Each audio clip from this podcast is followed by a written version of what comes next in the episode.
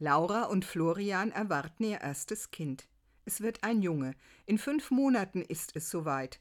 Und egal wem sie davon erzählen, meistens kommt fast sofort die Frage: Habt ihr denn schon einen Namen? Viel Zeit nehmen sich junge Eltern, wenn sie den Namen ihres Kindes auswählen. Es gibt ja so vieles zu beachten. Der Sohn oder die Tochter soll den eigenen Namen mögen und das ganze Leben lang damit klarkommen. Gut zu sprechen soll dieser Name sein und zum Nachnamen passen, und auch die Bedeutung spielt eine Rolle. Verschiedene Studien weisen darauf hin, dass der Name auch das Wesen eines Menschen prägt.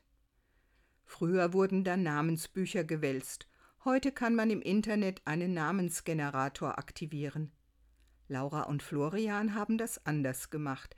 Sie haben sich daran orientiert, wer sie in ihrem Leben beeindruckt und in ihrer Lebensführung geprägt hat. Sein Name hat außerdem einen ganz positiven Klang. Aber mehr wird nicht verraten.